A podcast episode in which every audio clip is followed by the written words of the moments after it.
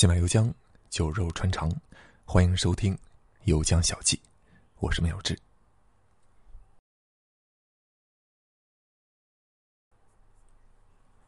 守时观念与工业化，我有一丢丢的时间焦虑症，对不守时这种行为的容忍度非常低。在以前的游记里面，我提到过几回。旅游的时候啊，同行的大老爷们儿、姐姐妹妹们，如果不守时啊，说好八点钟出去玩，你八点钟才起床，我很容易动肝火，甚至是破口骂人。对不守时这件事儿。我几乎是一点就炸，这是我常常一个人出去旅行的重要原因。不过呢，近两年来啊，对别人守时与否，我逐渐的没有那么较真。主要是我对守时观念有了新的理解。老话说的好嘛，理解了就宽容了。以前我只把守时当做是一种道德、做人的基本素质，而大家知道，凡事。一旦进入了道德视野，就很容易非黑即白。一说什么是基本素质，那也基本就没得谈了。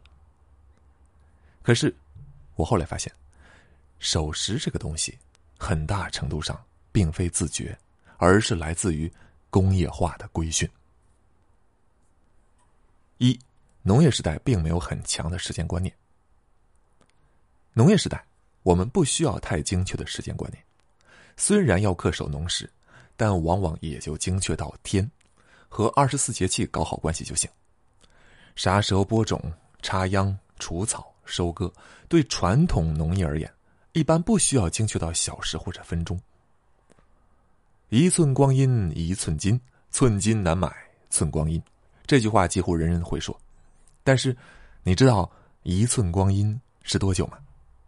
好多人以为这是个比喻啊，认为一寸光阴一定是比分秒还要短，这样才能够极言时间之珍贵。而实际上，一寸光阴指的是日晷上鬼针的影子移动一寸所耗费的时间。那这个时间折合现代标准时，大约是一个多小时啊。也就是说，这句话可以翻译成一个小时一寸金，寸金难买一小时。什么感觉？是不是就没有那种时间紧迫的味道了？归根到底，农业时代大家没有也不需要那么紧张的时间观念。可到了工业时代就不一样了，以火车的出现为标志，人们的时间观念猛然跳升了一个维度。火车运行不能随心所欲，同一条铁路线上不可能只运行一列火车吧？如果运行两列或者更多，那你就得安排好时间呢。铁路和公路不一样，是单行道。如果没有精确的时间安排，追尾了怎么办？还有，几点钟出发，几点钟到站，你得让大家知道的清楚确切呀。我要装货卸货啊，或者说我要坐车去外地，总不能跑到站台上耗一天吧？所以，火车都有精细的运行时刻表，精确到分。这个运行时刻表就像是一个头箍啊，圈在了人们的头上，开始框定人们的时间安排。在火车的鸣笛声中，人们对时间的概念从时和刻向分和秒高速进化。以前我们喜欢歌颂日本人的守时观念啊，称赞日本人素质高，仿佛日本人自古就如此。可是你要知道，明治维新以前，日本人也没有什么时间观念的。这个是农业社会的共性。一八七二年以前，日本实行的是不定时法，顾名思义，时间的单位长度是不固定的，每天的时间划分是有变化的，季节变了，时间划分也跟着变。比如说江户时代，某个人说七时回家，如果是夏天说的，那这个七点就是现代标准时的两点左右；如果是冬天说的。那这个七点就变成现代标准时的四点了。这种变化其实是跟着太阳走，大约每十五天调整一次。之所以要这么折腾，是为了充分的利用阳光，啊，毕竟那个时候电灯还没有普及啊。一八七二年，一切都变了，因为日本第一条铁路正式开通，火车上线了，在不定时法之下，每一刻钟的长度都是变化的，每过十五天就变一次。可是火车可不管你这套啊，速度是恒定的，因此就在那一年，日本改行定时法。后来，日本铁路行业蓬勃发展啊，这个大家都知道的。再加上电车、地铁雨后春笋一样冒出来，各类时刻表就越来越密集，编织出一张巨大的时间网，把日本人网罗其中。日本人的时间观念就这样被一点一点的塑形了。日本人不是生来素质就高，被逼的。二，工业化是根鞭子。除了铁路、火车这些东西之外，在工业社会里，还有很多东西也在时时刻刻的规训着我们的时间观念。比如说，人类被当作生产要素投入生产，几点上班、几点下班，哪段时间休息，都有明确到分钟的规定。在工厂的流水线上，各类流程都被标准化，拧螺丝一秒钟，装箱一秒钟啊，等等，一切都在精准的时间控制之内。如此一来，我们势必会对时间变得敏感。农业社会里，我们只对天、时辰、刻有概念，而到了工业社会，我们分秒必争。所以大家会发现，工业化程度高的国家，老百姓的时间观念就会比较强；还处在农业社会的国家，老百姓的时间观念就会比较差。典型的例子就是印度。以前啊。咱们一聊起印度人时间观念差，总喜欢往他们宗教信仰啊、神话传说上去找原因，其实错到离谱。根本原因就是印度的工业化程度太低，还处在一个深度农业社会。为什么印度那么崇拜神牛啊？牛是什么？那是农业的标志物啊。为什么印度人有那么多开挂的技能啊？比如说远程扔砖抛砖，能够精准投送啊？那是因为没能机械化。高度依赖人力啊！凡此种种，印度展现出来的各类奇葩细节，大多都是工业化程度低导致的。其实不光有时间观念啊，大家看到的各种所谓的国民素质，都和工业化有关系。比如勤奋刻苦、遵守规则、契约精神、文明礼貌、严谨认真等等等等。我也算是去过一些国家了，最早去的是东南亚，那个时候就感慨，怎么东南亚的人都这么懒呢？我一开始也是往文化、地理上找原因，再做个对比，认为中日韩老百姓之所以勤奋，那是因为有儒家文化打底。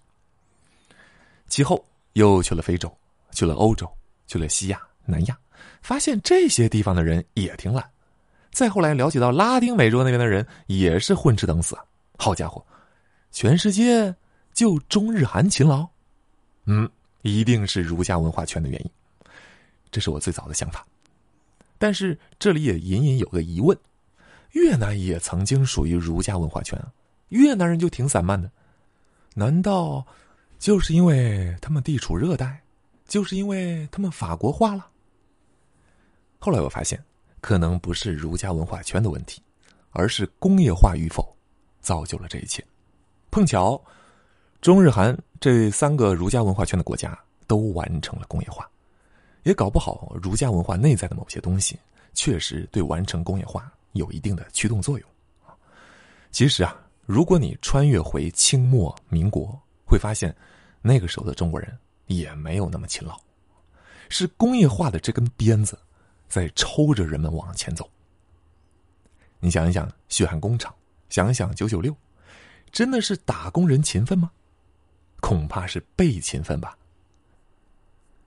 传统农业时代，多少地就多少收成，再怎么精心护理，收成也有上限，所以人的劳动积极性也有上限。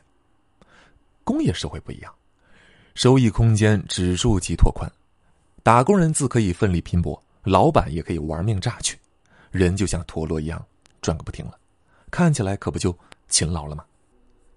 可是世界上真正完成或者完成过工业化的国家毕竟很少。英法德意俄罗斯、中日韩美加拿大，标准不一样，列出的国家也不一样。粗略来讲，就这几个啊。广大亚非拉地区没有工业化，这根鞭子很抽，老百姓当然也就继续躺平，所以看起来就懒散的很，所以他们的时间观念也不怎么样。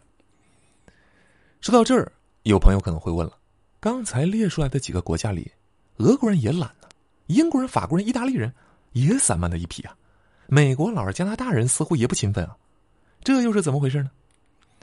那是因为他们已经进入了后工业化。或者说，去工业化阶段。三，去工业化是西方懒癌的诱因。先说俄国，苏联本来就缺轻工业，要说它彻底完成了工业化，其实有些勉强。解体之后，俄罗斯又跑步倒退，实打实的去工业化了。现在的俄罗斯就是一个伪装成国家的加油站，所以俄罗斯和那些亚非拉国家没有什么本质的差别。只是成绩下来的武力值比较强，所以看上去比较唬人。工业化没了，经济也起不来，生活看不到希望，所以到处都是酗酒的醉汉，给人的感觉那不可就是懒趴趴的。再说另外几个欧美国家，二十世纪三十年代，西方国家生产过剩，引发经济危机，为了摧毁过剩的生产能力，彼此之间爆发了二战。战后。欧洲、日本打残了，美国向欧洲、日本进行产业转移，欧洲、日本重新工业化。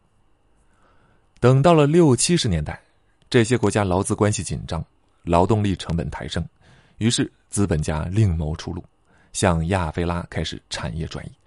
韩国呀、新加坡啊、中国台湾、中国香港啊，都是那会儿发展起来的。而转移出去的，主要是累死累活的低端制造业。此后，发达国家只需要从事一些轻松愉快的高端制造业，还有服务业就可以了。也就是说啊，发达国家从全世界招了一堆小弟，来车间里替他干脏活累活，而自己坐进了办公室喝茶看报纸。我们之前觉得韩国、新加坡、中国台湾、中国香港啊这些地方的人比较守时、讲规矩、有礼貌、讲卫生啊等等。这些所谓的公民素质，其实都是六七十年代产业转移所带来的工业化一点点塑造出来的。等到了八十九十年代，中国改革开放，这些地方也开始淘汰劳动密集型产业了，就往中国内地转移。那相当于他们也进办公室喝茶了，内地老百姓成为新一代的车间工人。刚才说的总结一下就是，工业化的这根鞭子。先是抽欧美，然后抽四小龙，最后抽到了中国大陆。对于欧美发达国家来讲，去工业化之后，自己做到了产业链上游，靠着从全世界吃剪刀差，吃的满嘴流油，当然也就不需要勤奋刻苦了。同时，物质财富的增加，也有了给下层兜底的能力，底层老百姓就算混不下去，也不至于饿死。对于部分欧洲国家而言，失业或者不工作也能过得很不错呀，可以理直气壮的吃福利。既然如此，人当然就变得散漫慵懒了。这里可以顺便提一嘴：为什么国际共运到了六七十年代就进入了尾声，八十九十年代就销声匿迹了？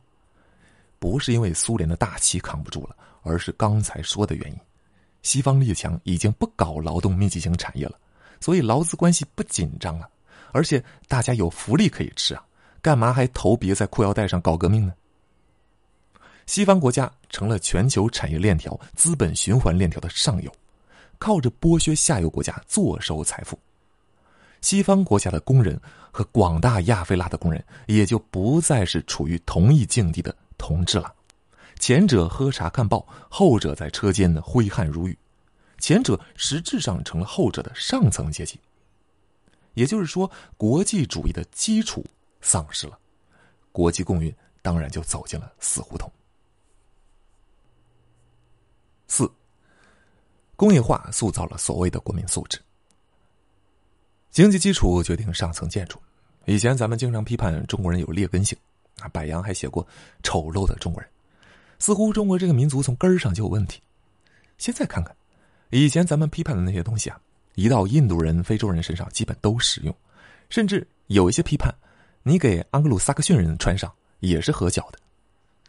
不是中国人有劣根性，也不是中国人丑陋，只是中国之前没能实现工业化。你现在再看看，和十年、二十年前相比，中国人已经有素质多了。老年人身上可能还不太明显，新生代的面貌就很不一样。想起我第一次到日本的时候啊，啊，忘了是东京还是镰仓，和同伴在小巷里面闲逛，走到一处十字路口啊，那个很窄啊，有个红绿灯，当时恰逢红灯，迎面走来两位老妇，路口很窄啊，他们五六步其实就能过来，当时左右无人，也没有车辆，空荡荡的，但他们还是停下来了，站在那儿等。我俩本来想直接过去，看到这个情景也不好意思直接过了，也站起来等。风吹叶落呀，那个场景太安静，安静到竟然有几分尴尬。这事儿给我的印象特别深。当时我俩就嘀咕过：换在中国，这种情景可能吗？实际上正在变成可能。就前段时间，我在成都玩，往世纪城那边走了一回，遇到一个红灯啊，类似的情景，只不过马路宽了一点，也是左右无人，没有车辆。路边的几个年轻人规规矩矩的站在那儿等，我骑车经过，感慨良多。当然啊，现在乱闯红灯的啊，道路逆行的啊，依旧很多很多，但是一切都在向好。大家应该有感觉，随着经济发展、工业化规训的加深，全社会都会越来越守规则。文化教育、观念迁移，相比于经济发展，总有一定的滞后性。等新生代成为社会的主力，社会面貌的变化会越来越明显。反倒是西方国家，随着去工业化的加深，大家以后一定会感觉到，他们的国民素质似乎变差了。其实现在已经有这个征兆了。五，工业化也是有代价的。最后拉回到开篇话题，守时与工业化。我说了这么多呀。并不是为了给工业化唱赞歌，只是客观的表述一下工业化对国民素质的塑造过程。实际上，咱们念兹在兹的“国民素质”这个词啊，本身就是工业化与体系的产物。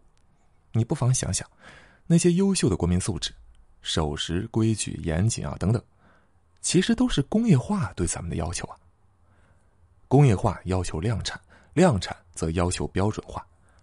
各种生产要素都比较容易标准化，唯独劳动力要素很难，因为它的载体是人，人和人的差异性太大，而且又极不安分，所以工业体系会自发的对人的观念进行改造，要求人应当像其他要素一样整齐划一啊，最好就是像机器人一样。你不妨想想，机器人。是不是就是极端的守时、规矩、严谨、认真、一丝不苟啊？这些不就是咱们一直所追求的国民素质吗？所以，我更愿意称之为工业素质。这些素质确实有助于推进工业发展，但反过来，这些素质也体现了工业对人的异化。那这就要说到，工业化，它其实是有一点副作用的。在正向意义上，工业化极大的加快了物质财富的出产速度。人类社会在这两百来年工业时代所创造的财富，已经超过了数千年来农业时代所创造的财富之总和。一九四九年，中国 GDP 总量只有三百五十八亿元，而现在，中国一天创造的财富就上千亿元，生存资源已经实现了指数级的增长。我们因此跳出了农业时代的马尔萨斯陷阱，全体国民能够吃得饱饭啊，过得上体面的生活，拥有更多的选择，国家的综合实力也在全面提升。只是，这一切在获得的时候需要付出些许代价。工业是农业的二点零升级版，两者的内核是一致的啊，都是生产，这点上和商业、金融业、服务业就不一样。在漫长的农业时代，产出效率一直很低。进化到工业时代，其实是把生产效率强行拉升了一个维度，生产提速，物质财富爆炸式增长。和农业社会相比，这个过程更像是在走一条财富创造的捷径。而我们在以前的文章里说过，捷径往往是要付出代价的。这种代价，大概就是所谓的现代性代价。城市化叠加工业化，大致就等于现代化。现代化所呈现出的代价，就是现代性代价。现代性代价涉及到很多个方面啊，这也是个很大的话题。我简单举几个。第一，集中的代价。工业化要求批量生产，所以投入端势必要求资源集中；产出端则导致财富集中。资源集中、财富集中，又导致风险集中。因此，人类进入工业化时代之后，经济波动大大增加。一旦爆发危机，后果也更加严重。同理，因为工业化对劳动力要素的渴求，城市化率提高，人口密集度上升，一旦爆发疫情，传染效率更快。第二，标准化的代价。工业化要求批量生产，而批量生产则要求标准化，差异化太强的东西就显得格格不入了，逐渐会被淘汰掉。大家现在看到的很多现象都和这一点有关系，比如，很多人感慨，怎么现在的明星不像以前那样各有特色了？其实是影视行业工业化的结果。明星还好，男团女团干脆就是流水线上的产物。类似的还有批量出产的网红。此外，有没有发现，现在不管哪儿，一搜美食全都是火锅店，是因为所有人都爱吃火锅吗？非也，是因为火锅容易标准化，底料可以找厂家批量出产，保证全国味道统一。生菜生肉又不需要烹饪，切出来就行了。反过来，炒菜就太难标准化了，一千家店一千个口味，难以复制，不能批量生产。同理，许多外卖现在都是用料理包做的，料理包就是工业化的产物。你拿到手一份喷香的盖饭，以为是后厨炒出来的。其实是廉价劣质的料理包直接浇出来的。类似的，预制菜也火遍大江南北。那买回来之后也不需要洗菜、切菜、调味了，直接往锅里一倒，炒几下就 OK 了。这玩意儿也是工业化产品。按照这个趋势走下去，中餐馆必定走向衰落。再过些年，你想找个中餐大厨都难。再过几代，估计就没几个父母会做菜的了。全家老小一起吃料理包、预制菜以及火锅啊，想一想都很神奇。工业化的单向度正在把我们的精神品味和饮食品味拉向单一频道，这是工业化所内涵的标准化规则对世界进行改造的必然结果。还有一点也和吃的有关啊，这是我最近感受到的。第一，猪肉没有以前好吃了，原因之一是好多猪肉都是以。工业化的方式批量生产出来的，和原来散养的猪不可同日而语。第二，大城市里买到骚猪肉的概率特别高啊，因为进口猪肉主要就是拉到大城市的，而国外养猪很多都是不阉割的，这种猪肉就会带上一股子骚味儿。有的时候，即便用了重盐重料，都没有办法掩盖啊。不光是肉类，水果也是，大城市的。总是没有小地方的好吃，还贵。既然如此，那我们干嘛还跑到大城市来生活呢？那还不是工业化所驱动的吗？啊，这就扯远了。一说到吃，就没刹住闸，抱歉。我们说回正题。第三，最值得注意的代价是对人的异化啊，其实这也是标准化的代价之一。单独抽出来是想强调一下。人类太参差不齐啊，所以工业化势必要对人的个性进行裁剪、限制、规范，力图把人也给标准化了。这个过程本质上就是对人的物化。对此，马克思有一句经典的表述：“物的世界的增值同人的世界的贬值成正比。”俺仔细品一下，为什么现代人感到生活压抑啊？因为你在不自觉的抗拒被标准化、被工具化，这个过程之中，你就会滋生许多的负面情绪，焦虑、烦躁、不安、压抑等等。不论国内还是国外的研究都已经表明，城市人群的精神疾病发病率要远远的高过农村。我经常感觉，在工业社会里，我们从入学到毕业到工作，其实就像女娲的工作流水线上的泥人儿被批量的捏塑出来。这个工业运转体系时时刻刻的在规训我们，让我们克制、守时、懂规矩，做个安分守己的工具人。每当我想到这些，再看到朋友不守时的时候，好像就没那么生气了。不过呢，我说这些并非意在否定守时的价值啊。自古至今，守时一直都是美德，我也向来谨守这一点。只是现在对别人没有那么苛刻了，不再那么容易生气了。看到他风风火火的进门说上一句啊，不好意思，晚了几分钟。这个时候，我可能会微微一笑，心里想，也许他是一条工业化改造过程中的漏网之鱼吧。抱歉，写完才发现，本来想写时间观念，后来不知道怎么写着写着就拐到懒还是勤奋上面了。但是木已成舟，不太好改了，就这样吧。原文发表于微信公众号“游江小记”。如果你喜欢这期节目，可以分享一下；如果觉得这个专辑还不错，可以给个五星好评，那将是对我最大的支持了。咱们下期节目再见。